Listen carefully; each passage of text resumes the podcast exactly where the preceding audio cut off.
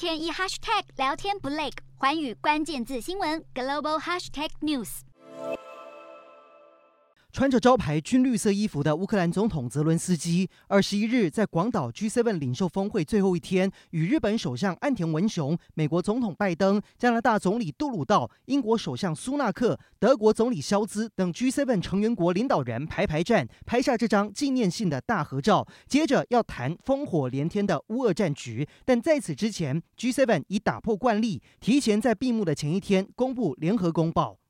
长达四十页的内容不乏针对中国的措施，像是将创建应对经济胁迫协调平台，共同评估及遏制胁迫行为。部分人士认为这是冲着中国的经济霸凌行径而来。除此之外，G7 领袖们也计划要加大对全球基础建设的投资。除了经济和基础建设外，G7 也在公报中重申台海和平稳定的重要性，并且强调成员国对于台湾的立场没有改变，包括一个中国政策。并且呼吁以和平方式解决两岸问题，而美国、澳洲等四方安全对话的领袖也在 G7 期间举行场边会谈，齐心剑指中国。